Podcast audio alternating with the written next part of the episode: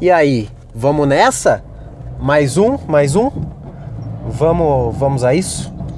Aqui é Paulo Roberto e tá começando mais um Nem é tudo isso. Ai ai, Vila Santana. Vila Santana é onde eu trabalho, aqui em Sorocaba. Bairro parece ser muito tranquilo porque tem muito idoso. É um bairro de velho. E o velho, ó, ó só acabei de sair do trabalho, tô na rua do trabalho ainda. Já vi, ó, andei dois quarteirões na mesma rua, dois quarteirões, é, quatro velhos. Já vi quatro quatro idosos. Muito calmo o bairro, né? Um bairro de idoso é um bairro calmo. Calmo de, de, de bagunça, de barulho. Mas eu acho que, não sei, esse bagulho que eu vou falar agora é inventado aqui, é só porque eu sou uma pessoa que muito observadora. Eu observo coisas. E pelo bairro ser um bairro de velho, é um bairro que, por exemplo, você nunca vai ouvir um carro estourando o pancadão. Acho. E se tiver, esse cara só tá passando pelo bairro. Ele não é um morador. Aí, só que eu acho que, por exemplo, deve ter muito assalto aqui.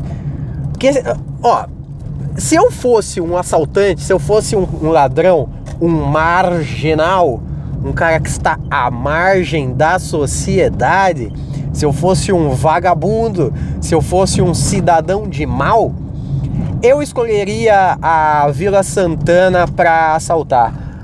Por ser um bairro de idoso. Por exemplo, você prefere roubar a casa de um jovem que faz musculação e tem um pancadão e pode te arrebentar a tua cara com um braço que é do tamanho da do seu tamanho, o braço do, do jovem é do, do meu tamanho, eu sou muito pequeno. Ou você prefere assaltar a casa de um idoso? Idoso, o idoso é, é bate se bate o vento ele cai. Idoso escorrega muito no box do banheiro, né? Ele escorrega e já sangra na hora. O idoso escorrega muito. Então é frágil, né? Uma pessoa muito frágil, o idoso é alguém que, que se eu fosse um assaltante eu ia escolher para para assaltar a casa. Fora que o idoso também tem, tem todo o lance lá de é, benefício aposentadoria. O idoso ele não usa muito cartão de crédito e conta bancária. Os, eu não sei se vocês sabem, mas, eu, mas o idoso gosta de nota na mão, do dinheiro vivo. E o idoso faz o lance de guardar dinheiro em casa. Então ele vai lá, saca todo o benefício e deixa, deixa em casa. Ele saca o benefício e deixa em casa. Então é um ótimo alvo para você, se você que está me ouvindo for um assaltante. E se você que está me ouvindo for um assaltante, manda uma mensagem para mim falando: "Hey, eu sou um assaltante e vou seguir seu conselho é, eu vou encaminhar direto para a polícia daí o seu o seu seu feedback, beleza?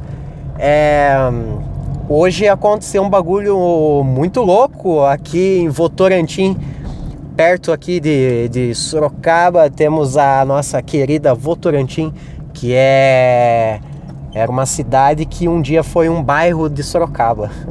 E tem muita gente que faz piada porque Votorantim tem muita capivara, hahaha. Essa piada velha já chega, né? Não vou fazer.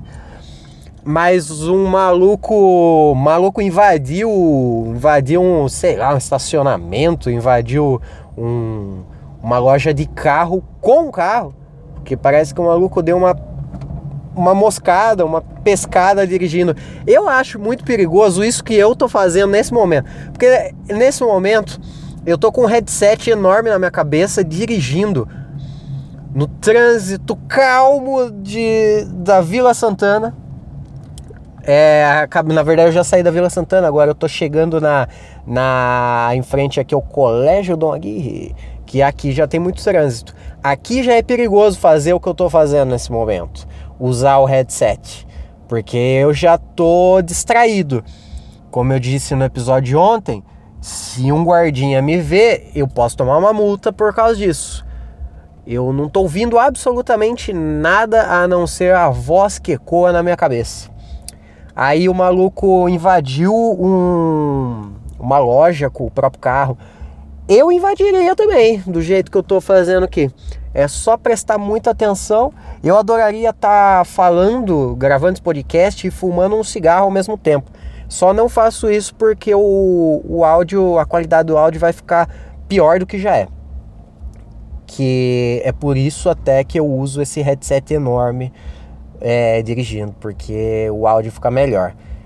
E o, o carro, o lance do carro é louco, porque hoje também saiu uma notícia que um carro autônomo da Tesla, a Tesla é, é que é a, a, aqueles maluco, o cara que, que faz carro autônomo, faz carro, carro elétrico, e ele é aqueles, aquele tipo de, de jovem empreendedor que usa. Vai, maluco, passa, velho! Ô, oh, caralho, velho!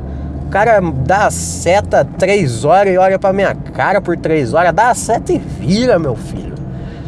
Aí o cara da Tesla, ele fez aqueles carros que, que o humano não precisa dirigir, tá ligado?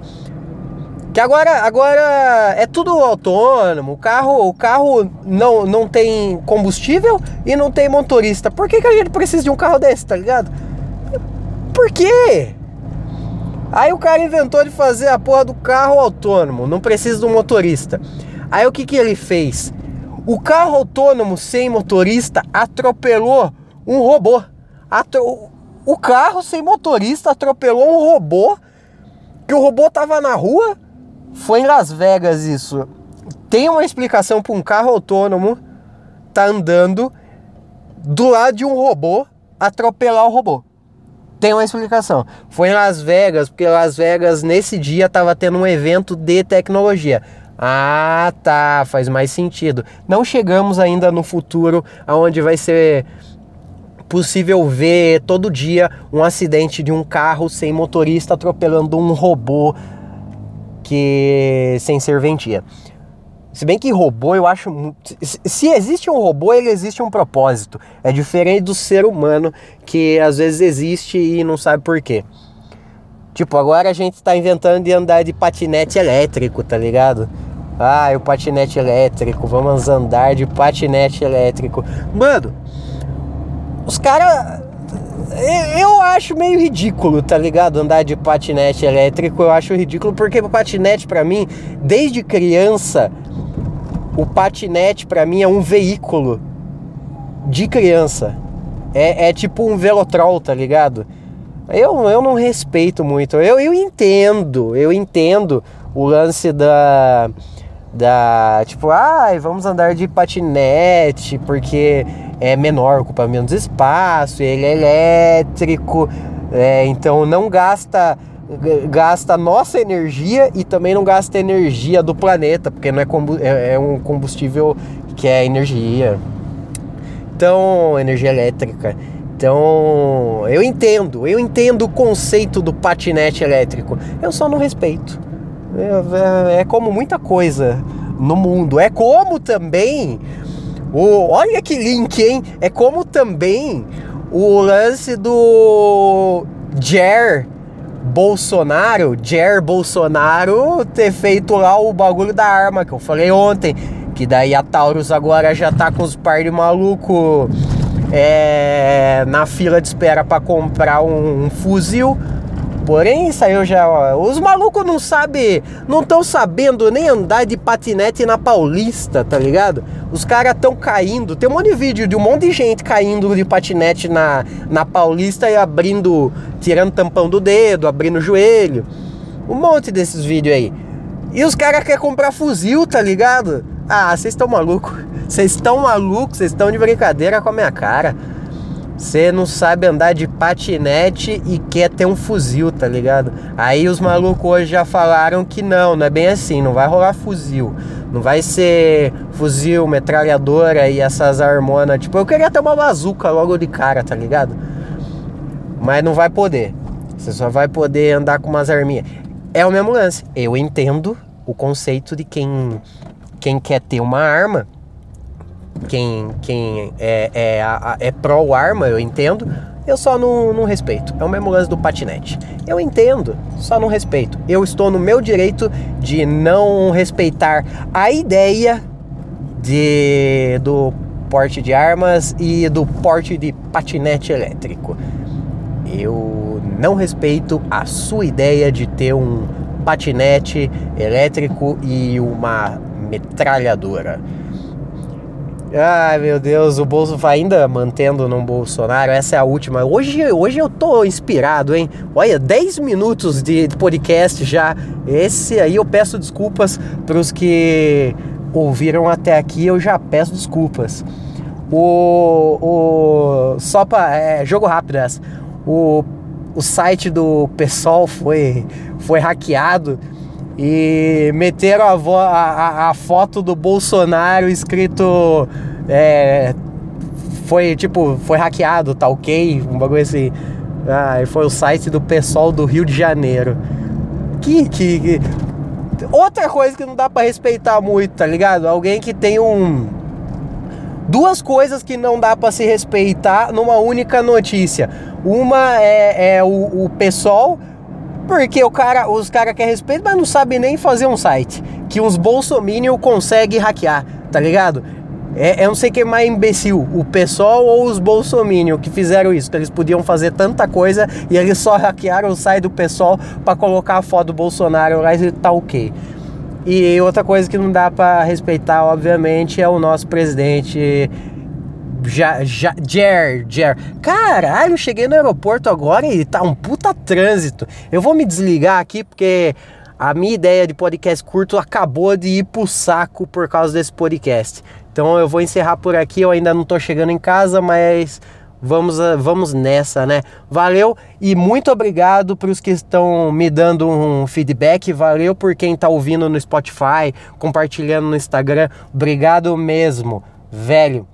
Continue fazendo isso, que eu agradeço de paixão, de coração. Um beijo e valeu!